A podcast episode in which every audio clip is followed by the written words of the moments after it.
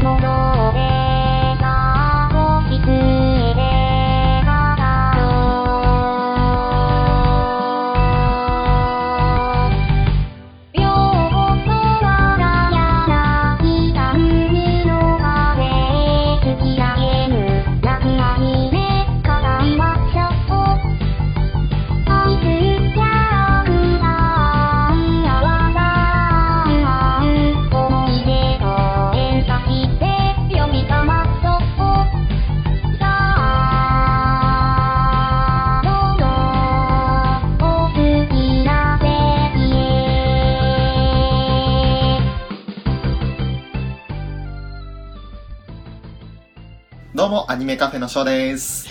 表クイーンです。あ、あれ？あ、やはりあなたでしたか、表クイーンという方は。そうなんです。表クイーンって仮の名前でやらせていただきました。そうでしたか。いや、どこかでなんか聞いたことある方だなとは思ったんですよ。そうでしょうね。ねえ。その何何が表クイーンなのかという話をさせていただきますとですね、はい。先日、えー、アットチャンネルラジオの方に私、ショーがゲスト出演させていただきまして、はい。えーそこでですね、私ももちろんフェザーさんもびっくりなサプライズ出演がありまして、おー。なんか表クイーンとか名乗るやつがいたんですよね。ほんとに。普段、裏キングとかって名乗ってる方らしいんですけど、はい。ねえ、裏キングという言葉を逆転させて、表クイーンと。もうその言葉を聞いた瞬間に誰かわかりましたよね。ああ、察したみたいですね。もう俺思わず話題こらえるのできなかったですも勘がいい。さすがですね。ん。いやー、で、か声が加工されてるみたいなんですけどね、加工しきれてないんですよね。あの、一応、前半部分は加工して、徐々に徐々にその加工をね、解いていく感じ剥がしてで、ね。いっていうシステムだったんです。で、最後はもう裏キングという風にばらされるという。はい。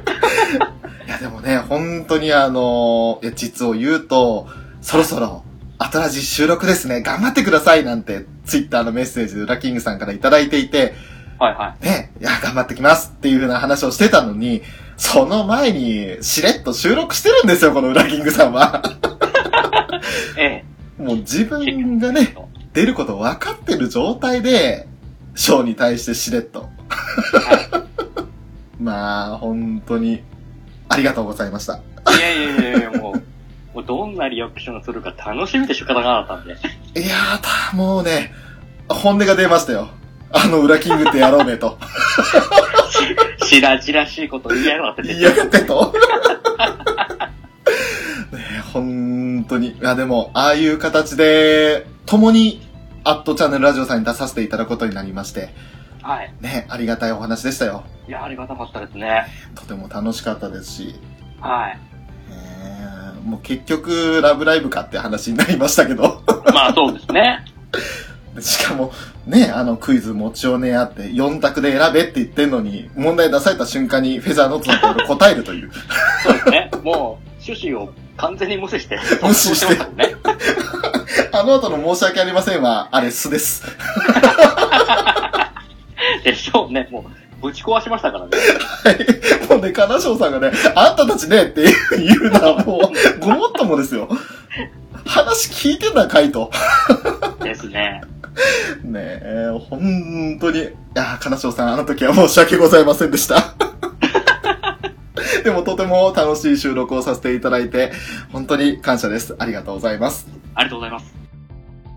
えー、それでは、まあ本日ですね、7月に入りまして、初めての収録ということでもあるんですけれども、はい。えー、まあ、前々回あたりに、我々、あの、7月に入ったら、例の番組を枕にしようじゃないかという話をしてたじゃないですか。はい。それがですね、今実を言うと7月3日収録してるんですけれども、はい。昨日ですよ、はい。その例の作品の第1話がありましたね。いよいよ始まりましたね。始まりましたね。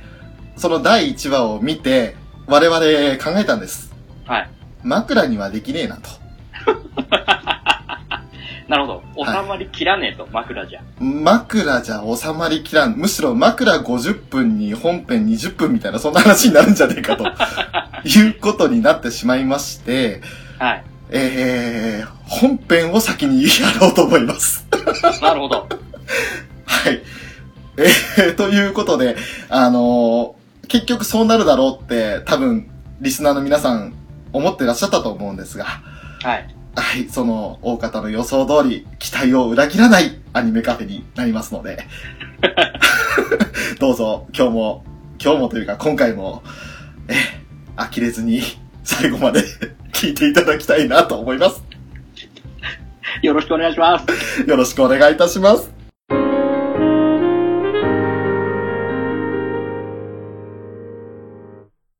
さて、本日のはい。枕ですが、はい。はい、あのー皆様47都道府県というのはご存知でしょうか？もう。何ですか？それはこれはですね、私も実は知らなかったんですけれども、はい。はい、あの、ウラキングさんからこんな面白い作品もあるんですよ、ということで、紹介してもらいまして、はい。はい。そもそも、まあ、最近私、細谷義正ブームというものが来ておりまして、うん。はい。で、その細谷さんが出ている作品っていうのを、まあ、やっぱり注目して見てはいるんですけれども、はい。そんな中で、その、細谷さんがこれにも出てるんだよっていうことで、えー、ウラキングさんから紹介してもらったのが47都道府県。で、県の字が、あの、犬になって、47都道府県なんですけれども。まあ、これはいいですね。可愛らしいですね。まあ、いいですよね。こう、もう、さらっと見て、うーんクスッと、。クスッとできる内容なんで。一つあたり30秒程度ですか。そうですね。はい。ね、それで47回あって、はい。まあ、あの、YouTube とかで見られるので、これを聞いていただいている方には、ぜひあの、ブログの URL の方でね、そのアクセスして見ていただきたいなとは思うんですけれども、はい。まあ、北は北海道から南は沖縄まで、はいえー出てるわけですが、その中でも、まあ、ちょっとメインの登場犬キャラクターが いるということで、まず一番のメインになるのが、名古屋、かっこ、×愛知県ということで、はい。はい。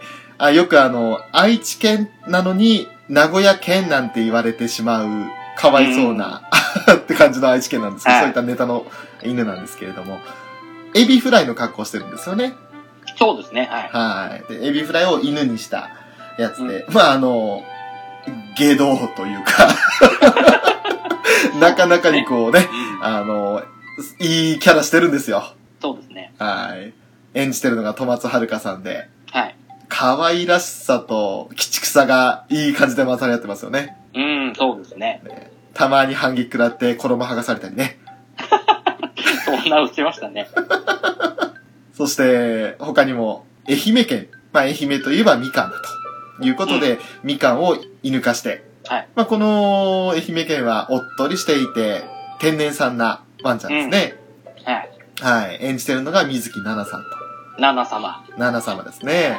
そして、静岡県。うんこちらもまた、お茶の文化が、ね、静岡県、あの、有名だということで、お茶を犬化した静岡県なんですけど、はい非常にマイペースなキャラクターで、でも、まあ、よく転んだり、ボールぶつけられたりして、よく割れるんですよね。割れたり、中のお茶こぼれたり。お茶こぼれたりして。うん。演じてるのが増田由紀さはい。ん。はい。で、山梨県。うん。まあ、ぶどうが盛んな地域ということで、ぶどうを犬化して、心優しい、そしてタフな犬ですね。えー演じられてるのが志村由美さん。はい。まあ、よくぶどうが食われてしまうと。なんかもうひもじい感じの体になっちゃう山梨県ですけれども。はい。えーその他にももう一つメインキャラクターとして、福岡県はいはい。はい。まあ、明太子が、まあ、文化としてね、ありますし、名産物ということにもなりますので、はい。はい。それを射抜かした、あの、まあ、非常にフリーダムな、うん。でそして、その、福岡県一日をほとんど大半をゲームをして過ごすと。なるほど。であるいはもう、いろいろ、他の犬をいじめたりだとか、そうですね。したりするという感じですけども。この、えー愛知県、愛媛県、静岡県、山梨県、福岡県の5県がメインのキャラクターとして描かれている作品ですね。はい。はい。で、この5匹を中心としながら、えー他の42都道府県をすべて網羅しているわけですけれども。はい。特にあのー、ウラキングさんが好きな都道府県ってありますか？そうですね。何がいいかな結構あの、本当に47匹いるんで、はーい。どれも個性的だし、そのね、声優さんも全員その県出身の方っていうのもあるんで、それもまた強みですよね。そうですね。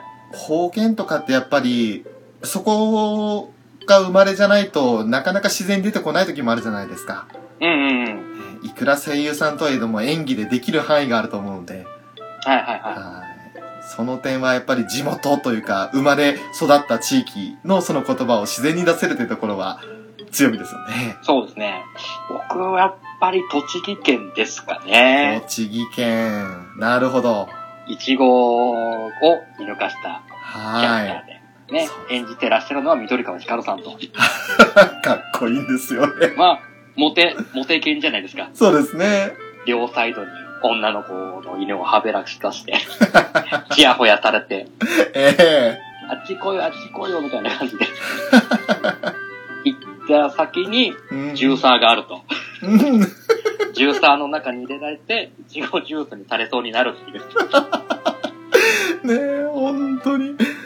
もう、イケメンの末路っていうのはちょっと切ないですよね。ですね、もうあの、緑川さんのいい声で。うーん。なんかあの、坂本くんをちょっと彷彿とさせるような。そうですね、ちょっと、ちょっと坂本くんをチャラくしたような、そうですね。そんな感じな。ね坂本くんほど完璧ではないという。が結構印象強かったですね。うーん。翔さんはいかがですか？まあそうですね、新潟県ですかね。おー。あの、まあ、新潟の地酒を犬にして、うんうんうん。で、あの、その自分のね、お酒を飲んで酔っ払いますと、性格が表変するんですよ。悪酔いするタイプですね。もう、その演技が素晴らしくってね。おー。怖え、この人、この人じゃない、この犬怖えと思って。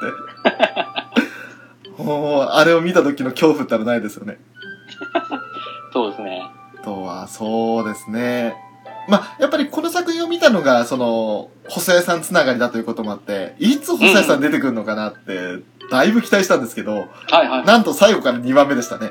そうですね。うん。はい。47回中の46回に出てきて、はい。まあ、それまでも十分楽しませていただいたので、全然いいんですけど、うん。やっと来たぞ、細谷さんってところで、えー広島県、もみじまんじゅうを射抜かして、えー必殺の魔球を持つ、野球好きな犬ですね。そうですね。野球やってましたね。やってましたね。うん。で消えるんですよ、魔球で。消える魔球で。えー そして、出てきた時に、他の犬が犠牲になるという。そうですね。あとは、そうだなまだ、印象のことあの、カステラの長崎県ですかね。おー、いいですね。ですごくあの、まあ、優しそうな登場人物なんですけれど、うん。実は後ろからめっちゃすごい勢いで食われてて、そうですね。で、3匹に食われてましたね。もう出来たてほやほやのカステラですごい長い本来姿してるんですけど、気がうんついたらもう顔の部分しかなかったみたいな、そうですね。ちょっとなんかかわいそうなカステラでしたね。うん。ね、この声を当てられた方の立木文彦さんで、はい。お、ちょっとマダオチックなキャラなのかなと思いながら。僕、香川県も結構好きですよ。香川県。はい。うどんを射抜かした。これもまただいぶ後の方で43回で出ましたね。そうですね、はい。あの中村雄一さんが演じられていたそうそうです。恋愛成就の効果があるという、はうどん犬。はい。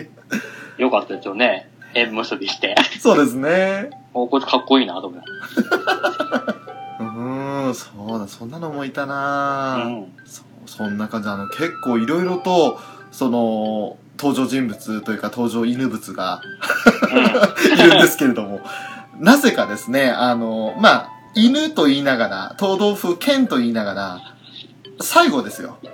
うん。うん。東京都ですよ。おーおはいはいはい。ここがですね、あの、まあ、まあ、都という字から、うさぎという風に字を書いて、東京都にしてるんですけど、うん。最後だけうさぎなんですよね。そうですね、東京都。犬ではないと。はい。まあ、江戸っ子花火職人役の、提灯ですか、雷門の。そうです、そうです。ね、大提灯をうさぎ化したということで、これを演じられてるのが野沢雅子さん。いやーもう大御所中の大御所が。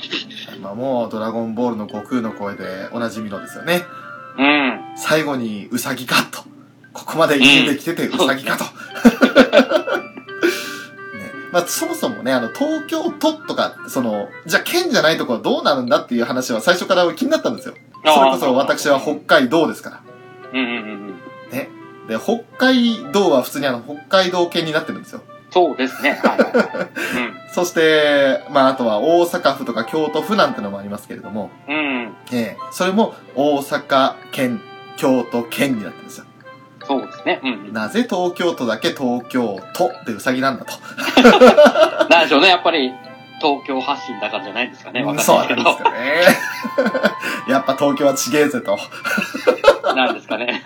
犬とウサギじゃ、まあどっちかっつったら犬の方が上な気がするんですけど。いや、でも本当にこの作品はね、あのー子供から大人まで安心して楽しめますね。うん、そうですね。本ね。当に。子供は純粋にこの犬可愛いとか、では、うんいや、あの、笑いますし、大人は大人でなんかちょっと、そういう、まあ先ほどのお酒の件じゃないですけれど、うん。ちょっと子供とは違うところで笑いが取れるんじゃないかなって作品になりますし、はいはいはい。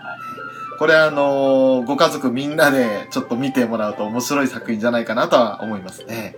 うん、もう、本当い1話うん。30秒程度にもうさらっと見れるんで、そうなんですよ。うん。47話でも、まあ、2、30分程度でうん。全部見れちゃうさらっと。ねえ。その辺のアニメ1話分見るのと同じ量で47全部見れますから、うん。すごく見やすいですし、楽しいですし、はこれもまあいい作品なんですよ。い。いいですよね、これね、本当に。本当にあの、ウラキングさんに紹介していただいて、その紹介していただいた30分後には全部見てましたからね。いやーもうね、まさかもう、一気に見てると思ってなかったんで、早いな。さすがだなと思いましたね。見始めたら止まらなかったですよ。まあそうですね、別に考えて見るもんじゃないんで、そうなんですよ。ただただもう目の前で起きていることをただただ眺めればいいだけなんで。しかも、その47話全部終わった後にさらにあの、おまけがあるんですよね。はいはいはいはい。それも5話ぐらいあって、えー、全部で52話になるんですけれど。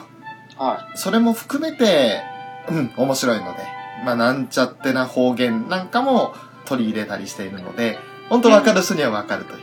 はい。はい。いや、本当にね、もう単純に犬も本当に各都道府県の名産品になってるんで、はい。まあ、それも、おこの県ではこれが名産品だっていうのも、スッと入ってくると思うんで。そうですね。うん。メインキャラクターたちの、なかなか、ね、下道なエビフライ、愛知県、うん。この野郎って時もありますけど、ありますね。あほんと、誰かの T シャツ着て、油まみれにして返してますよね。本当。あれね、あい衣の愛媛県だったかな、確か。うん。結構大事にしてた T シャツで、油吸い込んじゃって。衣の油でもベッドベトになって。ああ、さすが愛知県、さすがだなと。あと静岡県、まあお茶の犬ですけれども、お茶の湯飲みを割らないように、あの、鋼鉄で周り固めて、これで絶対に僕は割れないんだ、みたいなこと言ってて。それで、完全防備したけど、今度動きづらくって、自分からぶっ倒れて、中で割れるっていう。ああ、はいはいはいありましたね。ねえ、そんなの、ちょっとかわいそうだなとも思いつつ、あ、こういう展開、オチはそういうのね、みたいな。えーそういうのもあるんで、本当にあの、見てて普通に笑います。はい。難しいことを考えずに、30分、ぜひっていうところですね。そうですもう、こうね、聞いてるリスナーの皆様の住んでる県の犬がどんな犬なのかっていうのを、ちょっと、これを見て確かめていただけると、クスッとすらするのかなと思います。そうですね。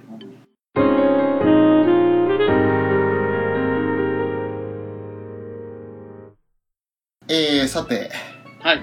本編です。あ、ついに来ましたね。ついに来ました。ね。当初の予定では、今から話す内容が、枕の20分になる予定でした。うんうんうんうんうん。ですが、実際のところ、多分、4、50分話すでしょう。まあ、ぶっちゃけ多分それでも足りないかなっていうぐらいですよね。ええあの、今これ4、50分って言ってて、実際に何分になってるか聞いて楽しんでください。はい、えー、ラブライブサンシャインです。来ましたね、いよいよ。来ましたね先ほども言いました通り、今日4月3日です。はい。はい。えー、私、多分12週か13週ぐらい第1話を見ました。さすがですね。楽しいね。休みをフルに使ってるじゃないですか。いやー、使ってる。でもね、あのー、休みはちゃんと、いろいろ買い物行ったりね。あと、まあ、ツイッターで言った通りカラオケ行ったりね。もしてたんですよ。はい。はいはい。で、ちゃんとあの、普通に休みを満喫しつつ、家帰ってきたらサンシャイン見てましたよ。なるほど。はい。それで12、3週ですか？ええあのー、まずは、最速放送のニコ生を見まして、はいはい。ねニコ生とアアベマ TV を同時起動しながら見て、23時から BS11 で生放送を見て、うん。そして23時30分から録画していた BS11 を3週4週ぐらいして、おー。で、寝まして、で、3、4時間したらすぐまた起きてしまって、うん。朝4時からまた ラブライブサンシャインを見て、で、その後他のアニメも見つつ、出かけて、家帰ってきてからこの収録のためにまた、じゃあもう、うん各シーン各シーンはもうバッチリ頭の中に。完全に覚えてると言ったらちょっと微妙ですけど、でもだいぶ7割方ぐらいは。入ってます。さすがですね。楽しかったですよ。もうちなみに僕はね、たった2週しか見てないんで。ああ、そうでしたか。はい。昨日ですよねそれがねの1回目を見た後の1時間後にもう1回見て、あで、寝てっていう。はいで、今日に至る。いや、あのーそれが健全な見方だと思います。ですよね。はい、あの、12、3週とか、そんなね、あの、見てる方がおかしいですから。皆さん冷静に考えていてくださると思うので、ショーがおかしいです。そうですよ。で、まあ、そのアニメが始まったらは、ともかく、えーまあ、我々ですね、うん。その前、前回あたりで、えー、夏アニメのプレビュー会で話をしてましたけれども、はい。ラブライブサンシャインのファーストファンブックうん。というものを見つけて、まあ、はいショーは実はちょっとこれ見逃してたんでね、予約ちょっと遅れたんですけれども、うん。まあ、無事に手に入れましたよ。おー。なかなかボリューミーですよね。そうですね。162ページですよ。ねはい。まだアニメ放送前だっつうのにファンブックを出すっていうね。ねえ。なかなか聞かない。思い切ったことしましたよね。本当ですよね。うん。でまた魅力的な写真多いじゃないですか。そうですね。各登場キャラクターの、うん。しかもびっくりするようななんか、休みのスケジュールはどんな風になってますかみたいなところを見てね、そう、驚きを隠せないキャラクターもいたんですけれど。ああ、はいはいはいはいはいはい。はいまあ、マリーってやつなんですけどね。おお。ほとんどお風呂入ってんじゃねえかと。もう、びっくらこくっていう。う そんな状態のキャラクターもいたり。まあ、あとはなんせその、ヨハネの可愛さですね。ん。ああの、フェザーノートさん推しのヨハネですよ。あ。はい。あちなみに、ウラキングさんは、はい。この、まあ、ファーストファンブックを見たり、アニメを見たりして、今、は初推しになったのは誰になりますか？僕ですか？僕、今のところ、国木田花丸ちゃんを、おつづら。なるほど。うん。そうずら。うん。まあ、可愛いですよね。可愛らしいじゃないですか。可愛らしい。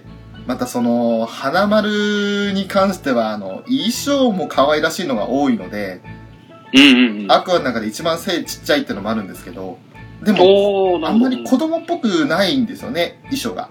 そうですね。うん。どっちかっていうと子供っぽいのはルビーなんで。うんうんうんうんうん。だから花丸はなんか、お子様なんだけど、見た目はね、でも、うん着てる服装とかすごい大人びてる感じがして、すごいギャップがある子ですよね。なかなかおしゃれさんですよね。おしゃれさんですよ。うん。さすがおしゃれユニットアゼリアの一員ですよ。ねですよね。え。そんな、花丸ちゃん推しのウラキングさんと、はい。私はヨーソロですよ。おー。渡辺陽ちゃん。なるほど。ま可愛いっすね可愛いっすね。うん。ええ俺ら大丈夫かな？大丈夫ですよ。もう今更ですよね。もうみんな、もう分かった上で聞いてくれてると思うんで。ええあの、こいつらやっべえぞと思って聞いてくれてると思うんで。まあ、あの、ええそういう二人がお送りする、このラブライブカフェでございますが。はい。はい。えーファーストファンブックの話に戻ります。はい。あの、写真一つ一つ撮っても、なかなか見れない顔、表情とか、うんうんうんうん。それもあるし、やっぱり、これを描いてくださってる絵師さんの、本当に楽しんで描いてくれてるんだろうなっていうのが、表情豊かな9人が見られるじゃないですか。そうですね。う。うんん。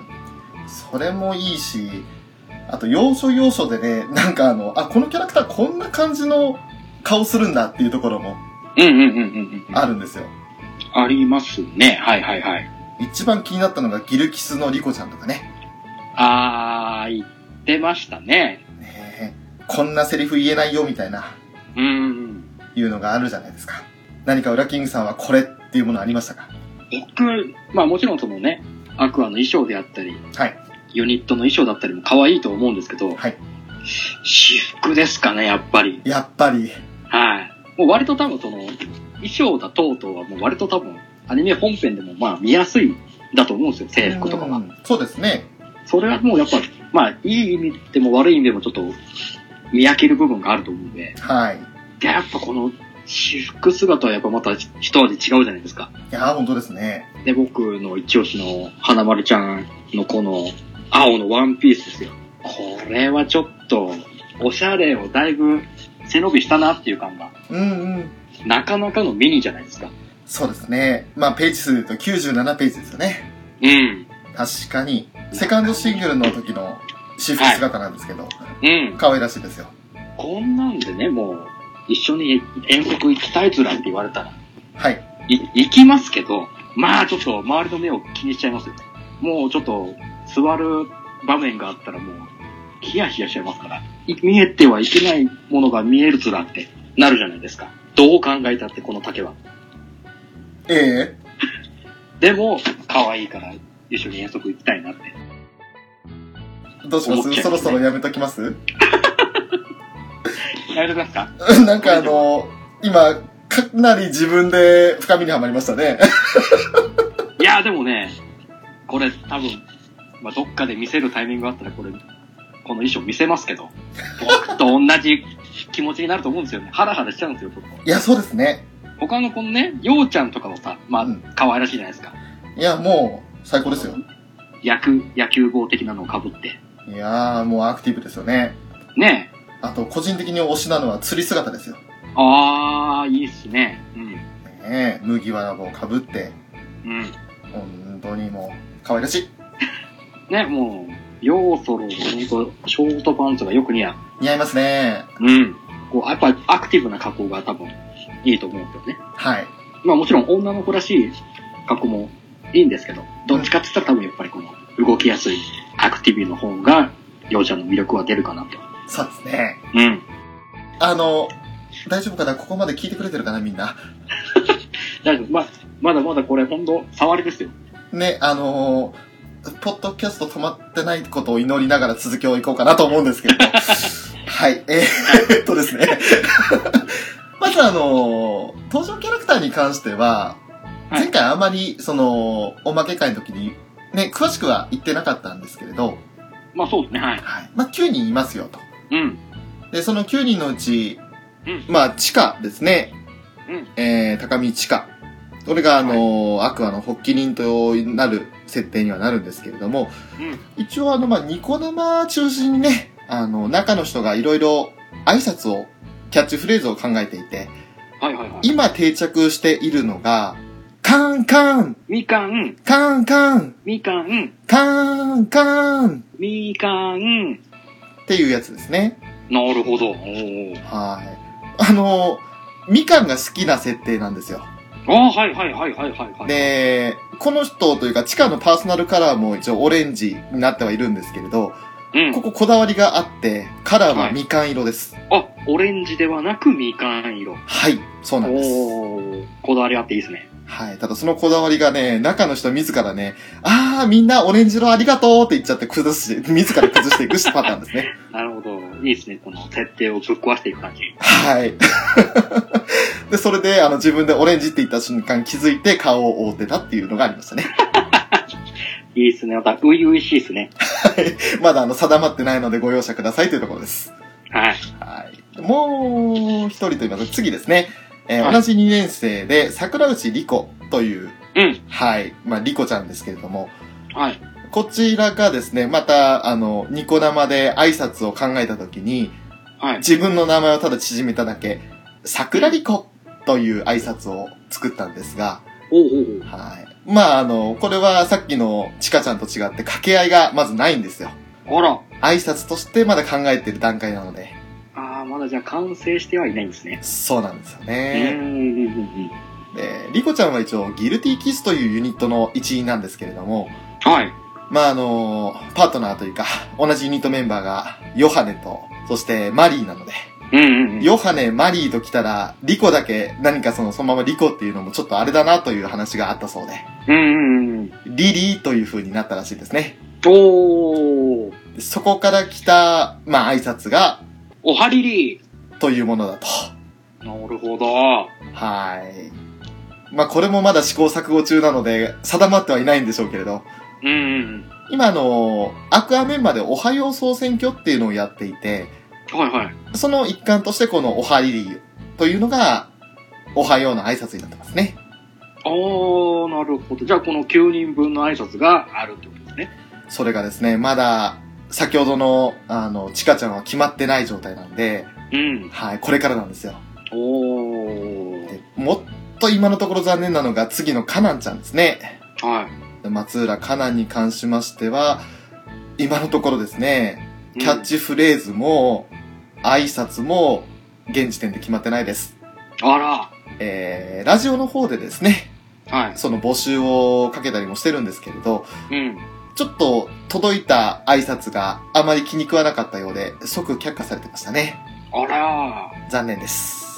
逆に言えばまだこれから色をつけられるってことですよね。一応そのカナンって名前なので、何々かなとかという、うんいう風につけるのかなって話もちらっと出たんですけど、うん。なんか、おはようかなとかって言ったら、ただのおかしな人じゃないかって話になりまして。えーそうですね。あい朝の挨拶ってはちょっと適さないですね。まあ、あの、カナンのキャラクター的には悪くはない雰囲気ではあるんですけれど、うんうんうん。ちょっとまだ定まってないキャラクターですね。なるほど。そして、まあ、生徒会長である黒沢ダイヤ。うん。これがまたあの、つい最近決まった挨拶があって、おう。ダイヤホーボンディアー。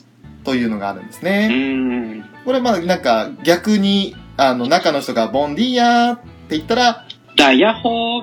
という風に返すというやり方もあるそうで、山彦的な感じなんですかね。になるんですかね。ダイヤホーなだけに。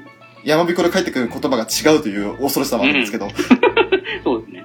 一体誰が返してるんだと。ね それはあの、ラブライバーのおっさんたちです。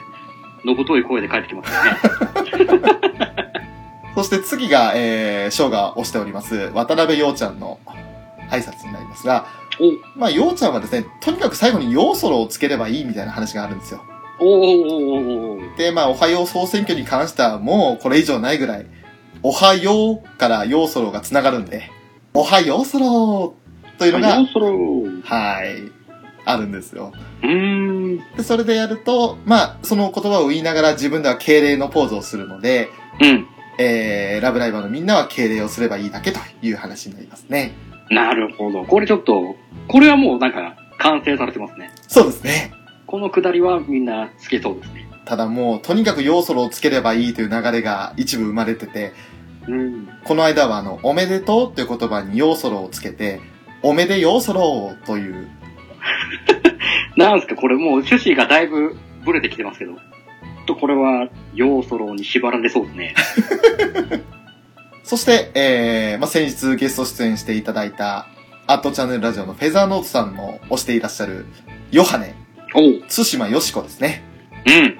これがもう完成形だとは思うんですけれども、はい。リトルデーモンの皆さん、おはよはね、おはよしこ。だからヨハネよぴょん。というのが 流れとしてあるんですけど、まあ、とにかくヨシコと呼ばれるのが嫌だと。うんうんうん。これは後々語るアニメ本編の方でもありましたね、このくだりは。ありましたね。うん。それのパターンで、もうヨシコと呼ばれるの嫌だからヨハネよって言って最後ピョンっていうのはもうほんとダチョウ倶楽部ですね。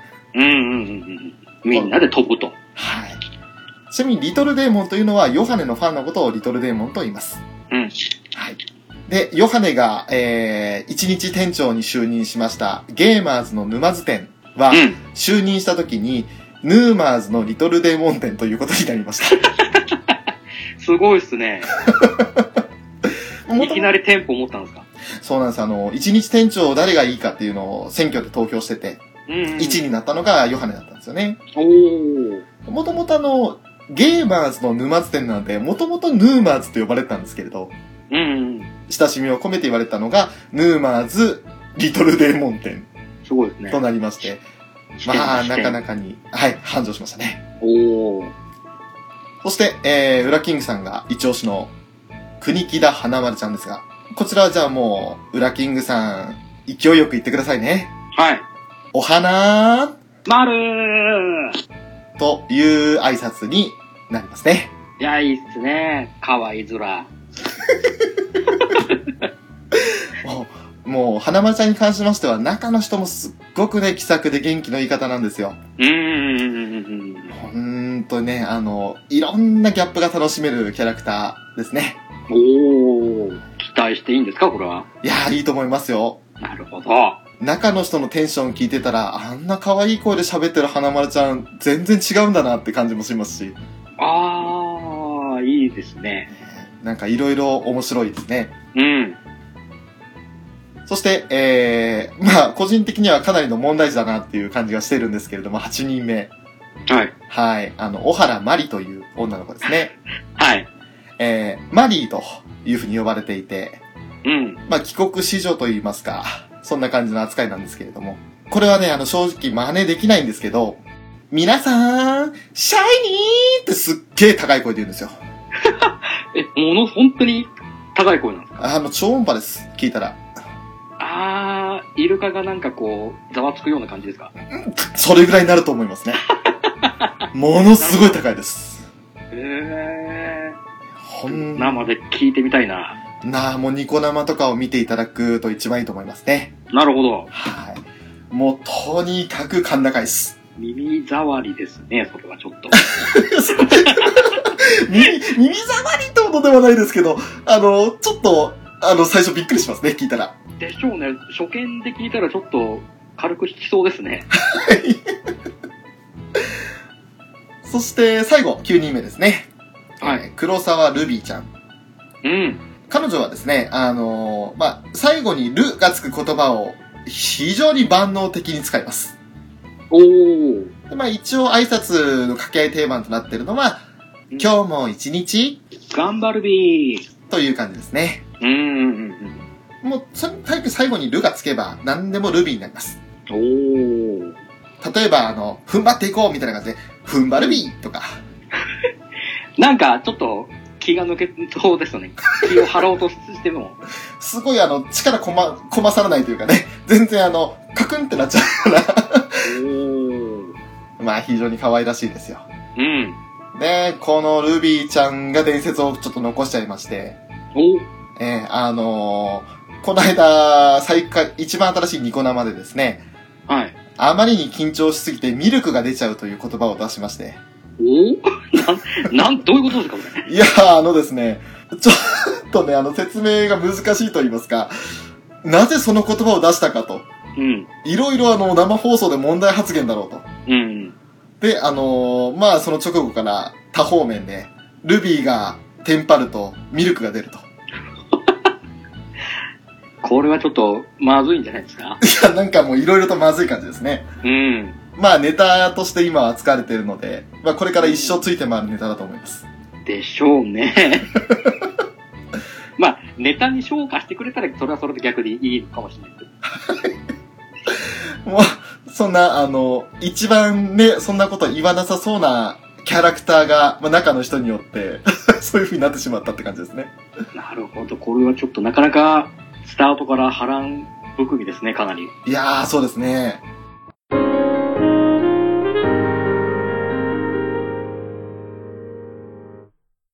えー、それでは、もう今回、ラブライブサンシャインを話す上で、えーはいまず、1話を見ていることを前提で、ぜひお聞きいただきたいなと思います。うんうんうんそうですね。はい。あの、完全に1話これから追っていきますので、はい。はい、あのー見てない方は、まあ、そういう注目点もあったんだよっていうところを、ぜひ見てから、もう一回それを、このポッドキャストを聞いてもらって、2週目を見ていただくと面白いんじゃないかなって思いますうん、ね。そうですね。僕らがこう、指摘した部分は、あここか、ここかと。うんうん。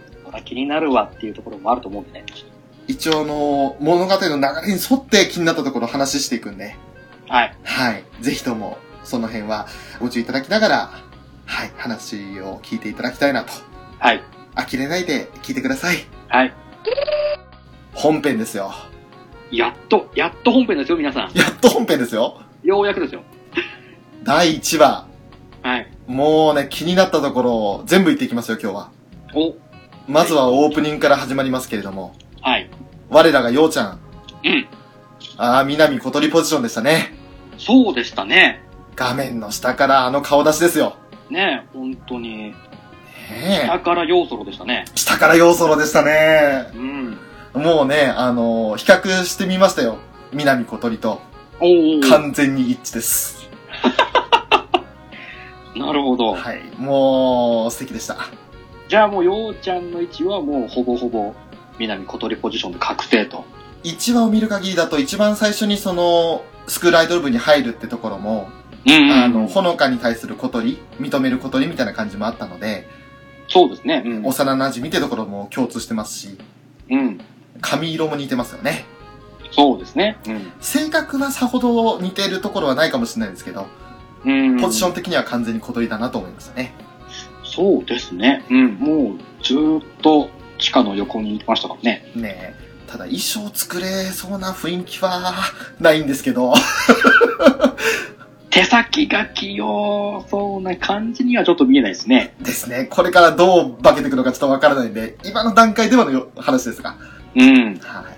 まあ、とにかくあの、飛び込みは、なんか、ナショナルチーム級だということで、すごいですよね。1話でもすごい飛び込みを披露しましたね。うんうんうん。高飛び込みもしてましたね。綺麗に。綺麗に。水しぶき、本当に上げ、なかなか上げないような形で、う綺麗ん。な飛び込みでしたよ。はい。そして、オープニングの話に戻りまして、いやー、CG のクオリティ半端ないですね。あのー、やっぱり改めて見て、はい。うん、力の入れ具合は違うなって思いましたね、今回も。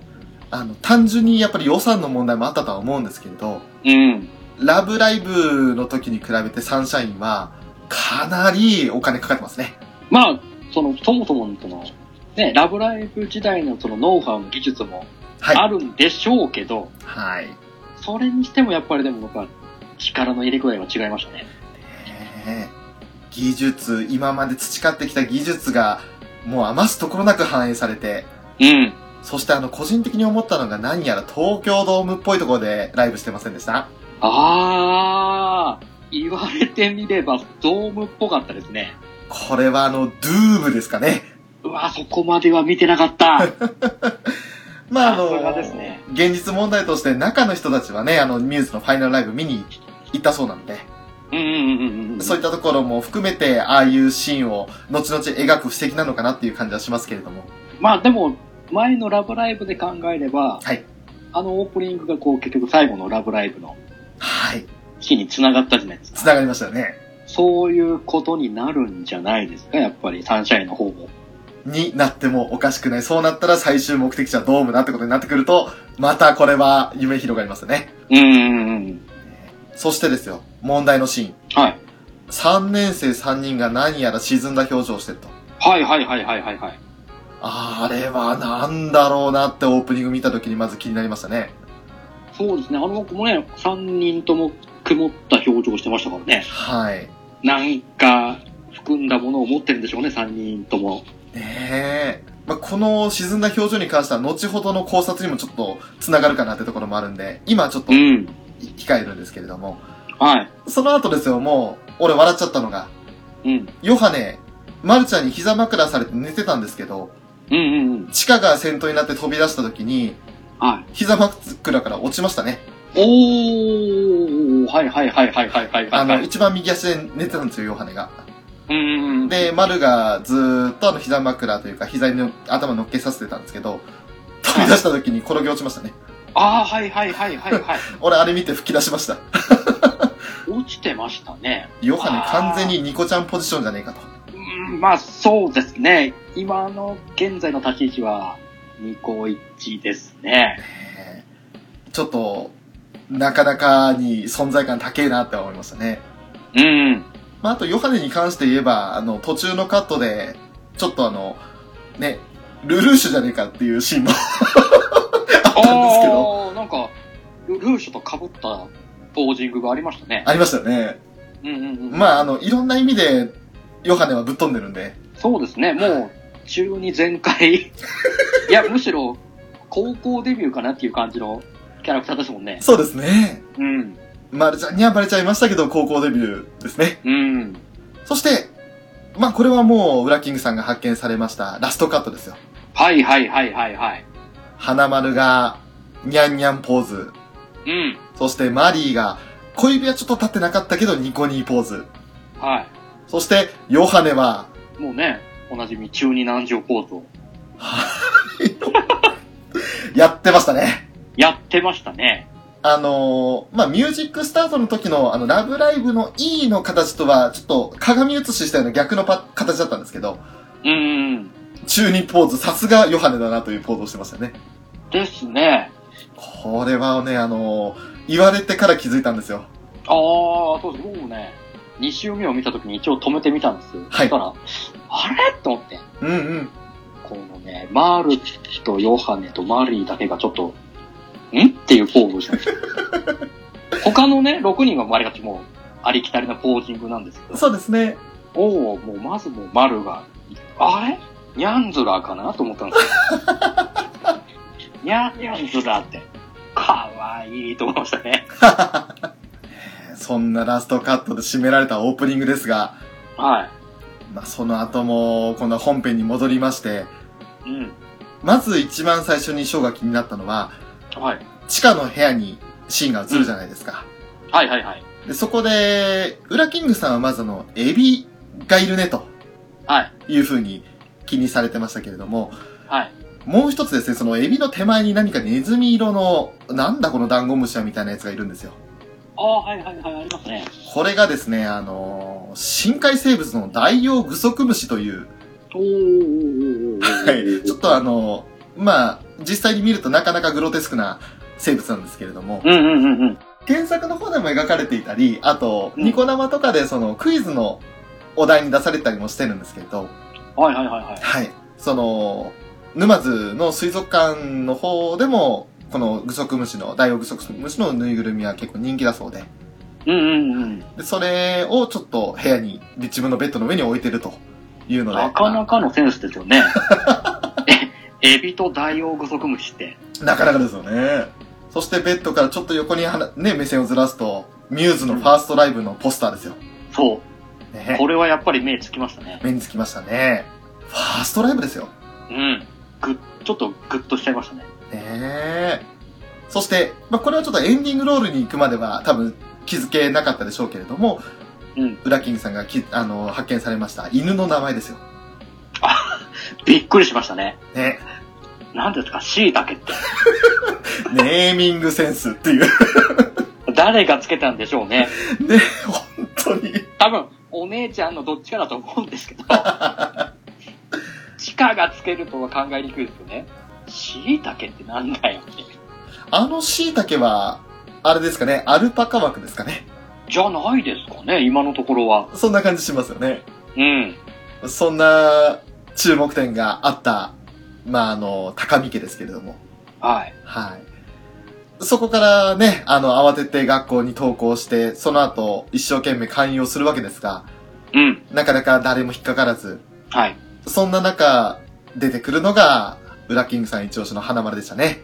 そうですね。ねえ、花マ丸ルとルビーちゃんが一緒に歩いてて。そう。しかも、めっちゃキラキラして。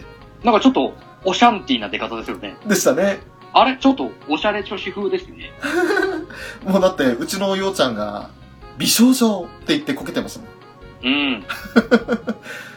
で、そんな美少女を目ざとく発見したチカが、いきなり、あの、スクールアイドルやってみる気ありませんか？とうん。いうことで声かけたら、反応が、ズラ？でしたね。でしたね。かわいい。可愛らしい。で、ちょっとチカも、ずらっていう感じでやるんですけど、ん慌てて、いやいやいや、みたいな感じで口を塞いで、うん。まあそのスクールアイドルにも興味を示したのはその後ろにいたルビーでしたね。はい。ライブとかやるんですか？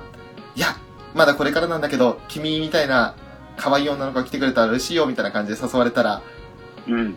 まあこれはもう、設定で作られていた、ピヤーっていうセリフですよ。ねえ、顔真っ赤にして。時代を踏んでしまいましたね。で、マルはあらかじめ気づいてて耳を塞ぐという。うんうんうん。で、その、ルビーの驚き、規制にびっくりして、木の上から登場したのがヨハネですね。おー、打点してきましたね。打点してきましたね。うん。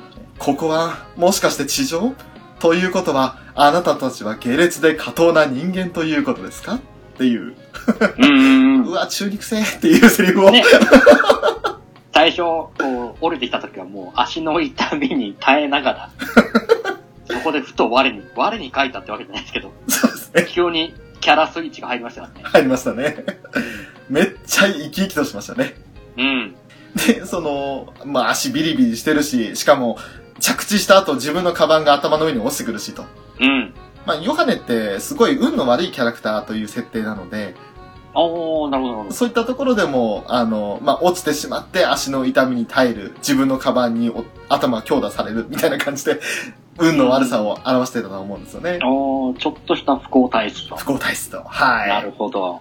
でまあ、ちょっと残念だったのが、うん。まあ、演技だからなのかなっていう部分もあるんですけど、はい。あの、キャラクターの動きとセリフのズレというか、うんうんうんセリフのテンション感というか、そうだ、ちょっと、まだ、うまくあってはいなかったですね。そう、違和感が若干あって、ただあの、その後のあの、よしこ言うなーのところ、うんうんでうん。逃げていくところがあったんですけど、あそこ全くズレなかったんで、うん。あのヨハネモードになったヨシコの演技なのかな、そのせいなのかなっても感じたんですよね。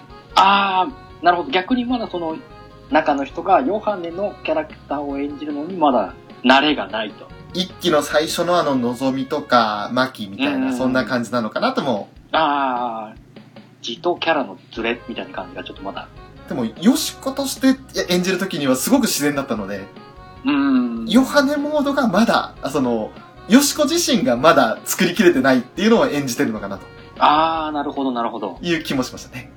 あー、そう、まだこのキャラを作って、まだ間もないっていう設定かもしれないですね。そうですね。もう、あの、作品の中のヨシコ自身がそういう戸惑いがあるという、そういう演技かもしれないですね。はい。まあ、何にしてもその、ミューズと同じでアクアの1年生組もみんなキャラ立ってますね。そうです。あの、一年生組漏れなく濃いですね。濃いですね。うん。あ あ、本当に、なんで1年生はみんな優秀なんでしょうね。なんでしょうね。作作りやすいんですかね、一年生っていう立ち位置が。ね。うん、あと、まあ、ヨハネがそのヨシコってバレた時の例のじゃんけんですよ。ありましたね。あのチョキ。うん。指つりましたよ、俺。あのね、その、ちょっと話を聞いて僕もやってみたんですけど、はい。あ、できなかった。痛い痛い痛い痛いってなりましたね。で、あれ面白い話が今日ありまして、はい。あの、まあ、中の人って今、あの、アメリカ行ってらっしゃるんですよね。ほうほうほうほうほう。あの、アニメエキスポってのがあって、はいはいはい。はい、あんで、行ってたじゃないですか、前に。うんうん、で、うん。6人で行くって言って、その中にそのヨハネの中の人も行ってて、うん。で、中の人が言うには、あの、例のじゃんけん。実はまだ補助がないと自分もできませんって。補助ってなんですか補助って？あの、小指と中指を壁とかに当てて、うん。人差し指と薬指だけを立てる。うんうんうん。その壁に当てないと、あるいはその指で自分で押さえないと、その形ができないそうです。ああ、なるほど。だからあんな風に、じゃんでけんポンってやってってうん普通に出せないと。相当指の関節が柔らかくないと無理ですよね。あれやったら一気にあの、指がおかしくなりますんで、皆さんお気をつけください。うん。まあ逆にできたらすごいですよ。ね。その方は。すごいなって思います。あとは、個人的に気になったのは、リボンの色ですね。はいはいはいはいはいはい。あのー、音の木坂学院と2年生、3年生は同じ色でしたね。そうですね。はい。2年生が赤で、3年生が緑と。うん。で、1年生が音の木坂はブルーだった、青だったのに対して、はい。裏の四条学院はオレンジ。まあ、あえてみかん色と言いますか。ですね。はい。みかん色だったと。うん。いうことで、ちょっとそこがね、あの、これから回想シーンとか含めると、いつ、その、いつの話なのかなってとこを見るときにリボンの色って参考になるんで、はい。はい。面白いかなと。ですね。で、その後にダイヤ様に見つかっちゃうんですよね。うん。うんうんうんうん。で、生徒会室にチカが連れてかれまして。はい。で、あの、面白かったシーンは、ダイヤ様が机叩いて抗議しようとするんですけど、うん思いっきり叩いた後にあの、いったーってやるんですよ。そうね。自分の腕を負傷してますからね。そうしてましたね。あちょっと可愛いなーと思いましたね。いいじゃないですか。このね、そこにちょっとポンコツ部分を見せるっていう。そう。ポンコツ可愛いダイヤ様、PKD ですよ。うん。ちなみにあの、まあ、ダイヤ様、あの、普通にダイヤ様という風に呼ばれる時もあるんですけど、うん。ニコ生とかではよくコード10と呼ばれています。あ、本物のダイヤモンドの方ですか？はい。モースコードという、あの、鉱物の硬さの尺度がありますが、うん。それのコード10がダイヤモンドに当たるんですけれど、うんうんうん。でダイヤ様が登場すると、なんかあの、ニコ生のメッセージで、右から左にコード10、コード10、コード10っていうのが流れてきますね。そっちの方が逆に呼びづらいと思う。ダイヤって書いた方が早いだろっていううん。ところがありますよね。ですね。で、まあ、そのダイヤ様に反対されて、うんまあ、。がっかりしながら船に乗っていたチカと、そしてヨウですけれども、はい。その船が行き着いた先にはカナンがうん。いて、はい。はい。でカナンはあの自分のダイビングショップ、お父さんが腰を痛めてしまったってことで手伝ってて、学校に行ってなかったんですよね。休学状態ですよね。休学状態でしたうね。ん。で、そんな中で、まあ気になるシーンがありましたね。うんうんうん。何ですか？どこですか？チカが、いや、カナンちゃんも誘いたかったのになぁと、うんスクールアイドルやろうと思うんだって言った瞬間に、カナンの動きがピタッと止まりましたね。止まりましたね。ちょっと意味深な表現ですね。ねえ。で、まあ、私たちはもう3年生だし、みたいなことを言ってはぐらかそうとするんですけど、はい。で、あの、干物の魚ぶつけて、うんうんうん。はぐらかそうとするんですけど、はい。その後に出てきたのが、何やら上空で音が聞こえると、なんだと、うん。ヘリコプターが飛んでまして、おはだけでしょ？っていう、すごく意味深な冷たい物言いがありましたね。うん。これがそのさっきのオープニングに繋がってくるんじゃねえかと。うんうんうんうんうんうん。あの3人、3年生3人の物悲しげな表情といいますか。うん。一体何があったんだこの3人にみたいなところに繋がってくるのかなとおー、なるほどなるほど。いう勝手な深い読みをしてます。うん。どうですか？あの、小原家の衝撃の登場シーンは？2年ぶりですか今聞いていただいた通りなんですけれど、うん。なかなかですよね。あの、まあ、ちょっとびっくりですじゃないですか？BGM がやかすごかったですね。えーそして2年ぶりですか、ですよ。あの一言のみですからね。あれだけでマリー存在感すっげえなっていうところがありますよね。持っていきましたよね。持ってきましたねうん。こいつ何なんだと。なんかちょっと、また、いろんなところでキーパーソンになりそうじゃないですか。ねえ。フェザーさんは、このマリーと、そして生徒会長のダイヤ様が、まあ、アクアに加入するの最後になるんじゃないかと言ってましたけれど、うんうんうん。確かに強敵の一角になりそうですね。なりそう、もうなんか、最初の壁になりそうですね。ですね。うん。そして、まあそんな一連の流れがあった後に、うん。まあチカはちょっとバスで家に帰る途中にですね、えー海辺を見つめる美少女を見つけるんですよ。うんうんうんうん。それが桜内莉子。莉子ちゃんですね。はい。驚いたのがいきなり脱ぎましたね。いきなり脱ぎ出しましたよね。ねえ。一応、海ちゃんポジションのはずなんですけどね。ですね。性格とかそういった意味合いではね。うん。ただ、あの、まあ、海に飛び込もうとした理由が、うん。海の音を聞きたかったと。海の曲のイメージが浮かばなくて、うん。ということで。ね、あのーまあ、有名なセリフで、海は私ですが、っていうのが昔ありましたけど、そうですね。えーそれ。それと何か重なるところが 全然ないですね。まあそうですね。そこがちょっと多分ないと思いますけど。でもまあ、海ちゃんと違って作詞じゃなくて、その、曲のイメージを作りたいってところでは、まあ、マキちゃん、作曲担当になりますかね。ですかね。今日、ピアノをたしなんでるみたいなんで。はい。うん。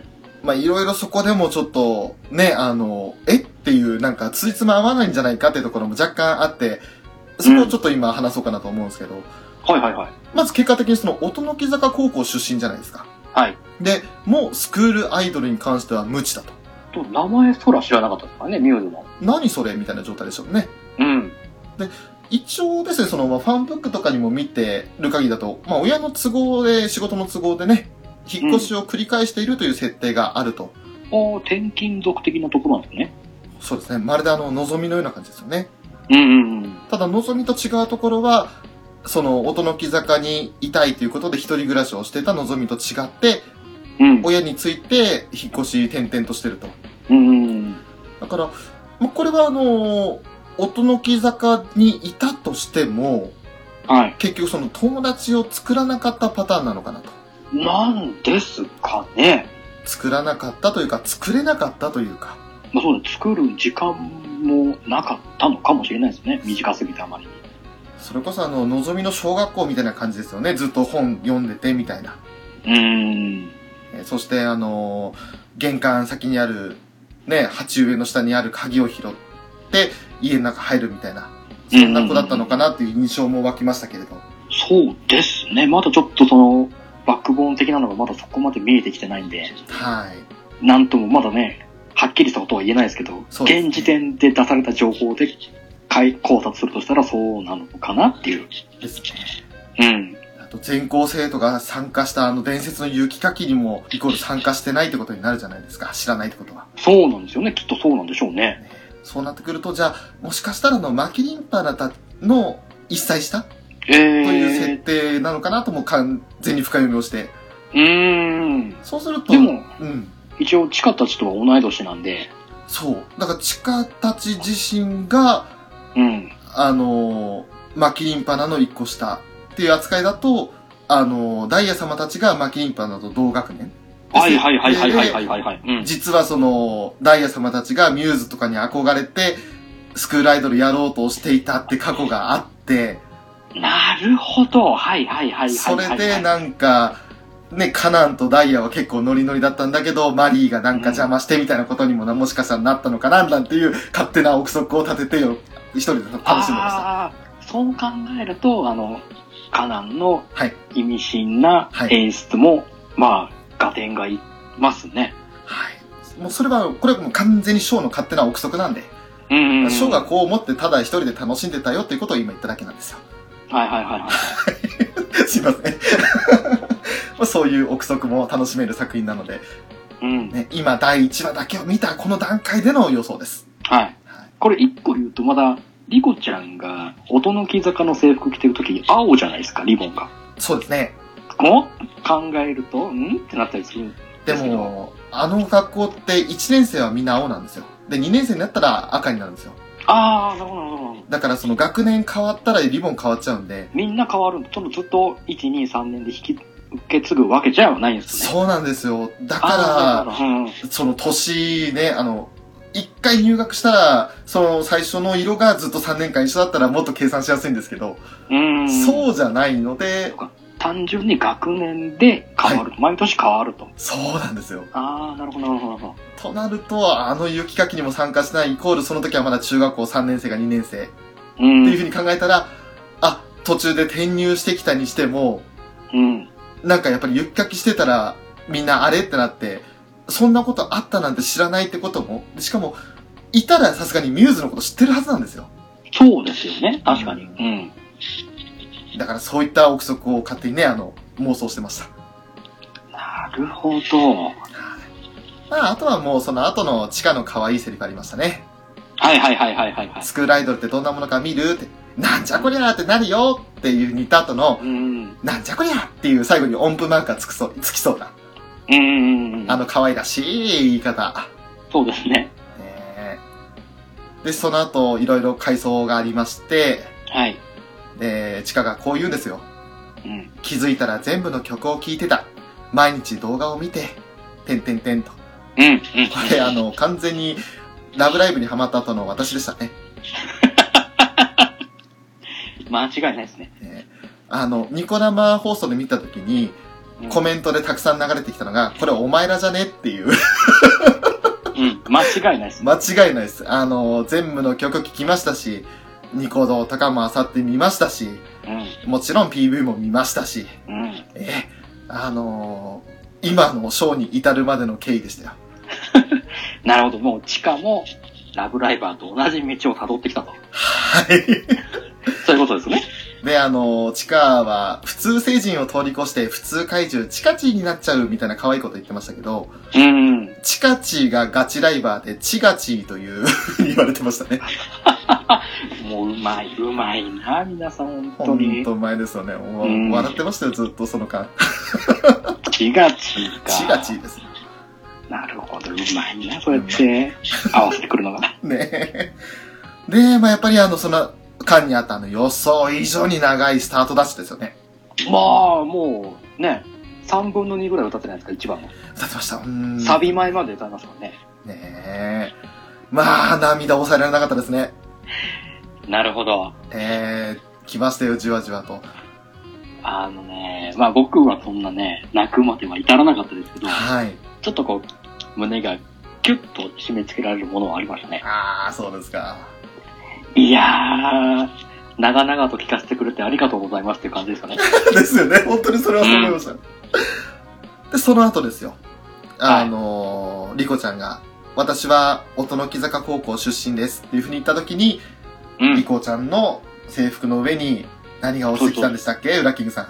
あの、白い羽が落ちてきたんですよ。ねえ。あの2期のエンディング、あ、ラブライブ2期のエンディングテーマで、みんなが交互に掲げた、あの羽ですよ。はい。はい。あれが、リコの制服の上に落ちてきた。うん。これはもうどう考えてもフラグでしょうと。でしょう。ねえ。それで、リコと出会うきっかけになり、その次の日ですね。はい。ようちゃんが、私のよ、私のじゃないですね。えーと、ショーが大好きなようちゃんが、うん。水泳部と掛け持ちだけどって言って、うん。あの、スクールアイドル部の申請書に自分の名前を書く。はいそ。して満面の笑顔で地下に渡す。まあ、かわいい最高ですね。かわいい。うん。最高ですよ。わあ、小鳥ポジションだなと。ですね。全面的に地下支えますよと。まあ、本当に地下の良き理解者ですよね。ですね。うん。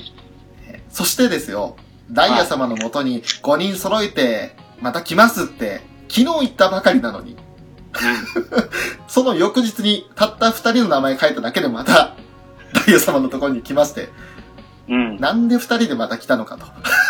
うん。ですね。確かに。ね、そしてダイヤ様が、碇玄道よろしく、あのポジションですよ。うん。BGM も不穏でしたよね。なんかもう、あの、新宿に何しに来たみたいな感じに言ってるような。ね乗ら、乗らなければ、な、なら帰れですよね。本当ですよ。5人揃ってないんだったらスクールアイドル部は認めない。まあ、揃ってても認めないけど、帰ると。そういう状態。でも、その後の、あの、机に乗り出しての、うん。まるでダチョウ倶楽部の例の進化のごとく、うん。顔を突きつけ合わせて、はいはいはい、はい。ようちゃんのフォローというか、仲介がなかったら、危なく、そのシーンになるとこだったと。はい。で、その後ですよね、問題のシーンが。うんうんダイヤ様がやたらとスクールアイドルに詳しい。うん。ですね。ラブライブに出場するにはオリジナルの曲でなくてはいけない。うん。スクールアイドルを始めるときに最初に難関になるポイントですわ。うんうんうん。うちのような高校だとそんな生徒は、と言いかけて暗い表情をするんですけど、うつむく表情をするんですけど、はい。おいおい、ちょっと待って、なんでそんな知ってんだと。そうですね。ここでまたそのオープニングの意味深な表情ですとか、うんうんうん。あの、カナンがお花家に対して微妙な反応を示していたりだとか、うん。いうところで、まあ、さっきのあの妄想に繋がってくるんですけど、はいはいはい。ダイヤ、カナンもしかしたらアイドルしようとしてたんじゃねえかと。うんうんうんうんそこで壁にぶつかって、うん。うん。ね、何かあったんじゃねえかと。なるほど。まあ、そんな、ももっともな正論のダイヤ様に言われて、意気消沈する地下とようですけれども、はい。最後、転転入生として、リコが自分たちのクラスに来て、はい。奇跡だよと。うんうんうんそして、名物のインド映画タイムですね。うん。うん。ミュージカルタイムが。そうですね、ミュージカルタイム急に来ましたね。あの、ラブライブ一期の、すすめトゥモロー以上に急でしたね。うん。あの、本当に、唐突に、唐突に来ましたからね。あのもう、びっくりしましたけど、まあ、多分来るだろうなって、ある程度予想してたので、うん。はい。よかったですよ、PV も。そうですね。ただ、あれを、アクアの中の人がやるとなると、歌いながらあのダンスはきついですね。まあ、それをまた今からもう稽古稽古ですよ。やってくんでしょうね。ほんとねすごい人たちだわ。うん。ラブライブのすごいとこってそこですよね。そうですね、その、ね、劇、アニメの、お振り付けを完全再現しますからね。ねうえ。ん。で、そんなミュージカルタイムで、まあ、ウラキングさん気になったところが、はい。リコちゃんがちょっと遅れてるんじゃないかと、テンポが。そうです、そうです。パッと見たときに、はい。ん？ちょ、ちょっとリコだけ合ってないなと思ったんですよね。なんかちょっと、ついてくような感じで踊ってましたよね。うん、少しワンテンポ遅れて、うん、うん。リコが踊ってる風に見えて。そうですね。これはもうまた僕の勝手な憶測なんですけど、はい。まあ1話の時点なんで、うんまだその、チカと、チカたちとリコの関係性が出来上がってないじゃないですか。はい。まだその、ただ、チカと顔見知りって程度の関間柄なんで、そうですね。それを、その微妙な関係性を踊りで表現したのかなと。なるほど。で、話が進むごとに、その踊りが徐々に合っていく。いいっすね。そんな、まあ、あの、エンディングの演出、ね、前のラブライブの時もいろいろあったじゃないですか。はい。あの、ミューズの文字が少しずつ薄くなるっていう、2期のエンディングではね、ありましたね。そういう演出をまた仕掛けてくるんじゃないかなっていうなるほど。憶測をしてるんですけど。ほのか海小鳥とはそこが違いますもんね。うん、そうなんですよね。ねえ。まあ、なんせあの、アニメーション、C、す CG と手書きと、うんうまあ、ラブライブの時以上にサンシャイン融合してますね。まあもう本当その辺はもう慣れたっていうのもあるんでしょうけど、やっぱりうん。進化ですよね。み今見てやっぱ、うん、やっぱ違うなと。もうやっぱりその辺はしっかり向上してるなっていう感じましたね。そして最後はリコちゃんの、うん。だが断るんですよ。うん。まあそんな言い方してないですけど、ごめんなさいですけど。ちょうど確かに岸辺露伴も出てきましたよ。ね。ダイねヤモンドは桑田でもちょうど出てきましたけど、えーちょっと言いたかったんです、それで。ちょうタイムリーなネタかぶせてきましたね。だが断るを言いたくて。うん。はい。最後、締めでね。うん。まあ、これでちょっと1話が終わったわけですけれども。はい。まあ見どころたくさんありましたね、こうやって見見返してもね。あのー、やっぱり、ラブライブで慣れたせいもあるんでしょうけど、はいやっぱ、割と一回見た時から細かい部分のし結構見入れてたんで、うーん。お、ちょっと、今までのアニメの見方とは変わったなって自分の中で思ったんですね。そうですね。まあ、あらを探すってわけじゃないんですけど、うんうん。そういう意味でもその、いろいろな、後々回収されるであろうフラグがいろいろ見つけられたのは、自分の中では成長かなと。そうですね。うん。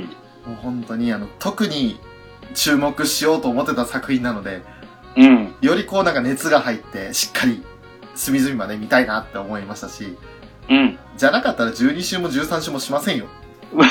まあ、そうでしょうね。あの、他の作品だったら、初見でいきなり俺途中で寝ちゃったりする作品もあったんですから。ああ、なるほど。あまりにこう、移入、感情移入できなくて。うん。だから、あの、フェイザーノートさんもおっしゃってましたが、ちょっと特別な作品ですね、これは。まあ、そうですね。やっぱりと、他の作品と比べると、見方がまた一味違う位置ですね。本当ですよ。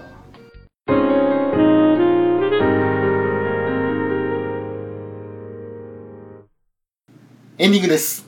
はい。ちょっと疲れてませんか、翔さん。いやー、満足しましたよ。なるほど。もうね、こんな、配信ね、あの、うん放送された翌日に、うん。12、3も見て、はい。そして収録ですよ。うん。さすがに疲れてないと言ったら嘘ですけど。ああ、でもこのね、心地よい疲れはね、ないですね、なかなか。まあでもね、こうやって本当に、放送翌日に話せるっていうのが、もう嬉しいですよね。本当ですよ。ね。あの、地域によってはね、それこそあの、まあ私住んでる北海道とかでは、うん。まあ火曜日、水曜日の朝かに放送されたりする地域もあるので、はい。はい、そういった方々にはね、あの、まあもしネット環境でまだ最速の時間で見られてない方は、これちょっと見るのをやめてほしいなっていうところは注意事項で書いてあるんですけれど、うん。はい。その点も含めてね、あの、本当に一度でも見ていただいた方は、ここまで聞いていただけたかと思いますし、はい。ああ、そんなところあったのかって気になってくれてるところがもしあれば、うん。で、あと、まあ、こっちの憶測はね、あんまり信用しなくていいんで、勝手なことを言ってるだけなんで、はい。はい。その辺はもう、ああ、また調子こうてなんか言ってるぞこいつらみたいな感じで聞いてもらえればいいかなと。まあね、多分話が進んでいくと、まあ大抵外れてると思うんで、そうそうそうそう、そうなんですよ。はいその余談話だと思って聞いてくれるとね。ええはい。そのね、ネタバレされるまでの妄想が楽しいんですよ。そうそうこの含みはね、と。もう、あれやこれや、こう、いろんな憶測言い合うっていうことがもう楽しんで何より。そうですね。うん。合ってる合ってないは別にいいんですよ。はい。あそして、今回は珍しく次回予告をしようと思います。はいはいはいはい。はい。次回はですね、えー、まあこの春ですね、終わりましたば、終わったばかりの、鋼鉄城のカバネリ。おー。こちらをですね、まあ、誰が来るかは皆さん予想つくと思うんですが、えー ゲストを迎えて話したいなと思っております。はいはいはいははい。い。まあまた、ね、サンシャインとは全く違った意味で深いお話なんで。そうですよ。うん。何時間かけて話すかちょっと予想はまだつかないんですけれども、まあね。うん、ねできれば2時間で収めたいなってところもあるんですが、それじゃ収まらないだろうっていう話ですから。いや、もう、ここはなん、なんとか、なんとか、みんなで協力して収めましょう。頑張りましょう。はい。まあそんな感じで今回はですね、あのーあれ？って枕逆転してんじゃねえのか？という回でしたけれども、はい。はい。メインはラブライブサンシャインです。はい。まあまあね、1話が始まったんで、もう最初はもう、しっかり時間取らせてくださいよっていうことで。はい。え、1話だけなの？本当に？っていう感じしますけどね。なんかそういうツッコミが来そうですよ。多分もうね、次回からの2話以降からはもう、枕でさらっと本当ですか？概要だけ言うつもりではいますけど、本当ですか？それはだって、逆に言えば、座談会までのお楽しみにとっておけるわけじゃないですか。いやー、そうか、そうですか。そこで爆発させると。なるほど。わいい意味で、その、くすぶらせておきましょうよ。かりました。うん。じゃあ、ポッドキャスト乗らないところで、ガンガン話しましょうか。まだやるんかーい多分みんな言ってると思うんですけどね、テイジさんとか、その辺あたりが。いやー、もう本当に。だってあの、我々、個別メッセージでガンガン話してるじゃないですか。えぶっちゃけ。ー、がっつり話しますね。あの、どちらとも言わず、急に話し始めて、その話がまあ長引くじゃないですか。うん、そうですね。あの、ほぼ毎日のようにメッセージやり取りしてて、はいラブライブの話しなかった回がほとんどないですよ。まあ、ないですね。必ず、ど、どちらとも言わずに振っていくんで。ねえ。うん。もう我々のつながりはラブライブを中心に回ってますから。もうね。こればっかりはもうちょっと言い逃れはできないですね。だから、それをね、ポッドキャストに載せるっていうのはなかなか、あの、我慢しなきゃいけないところはありますけど、うん。えーぜひとも、じゃあちょっと我々で、内の？内密な中でそうですね。話を、ね、あの、はいお互いのこう、くすぶった気持ちを少しずつ吐き出していきましょそうですね。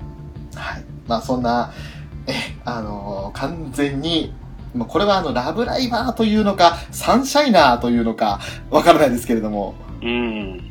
まあ、ラブライバー兼サンシャイナーのショート裏キングでした。ということになりますね。はい。はい。またあの、次回も呆れずにどうか聞いてください。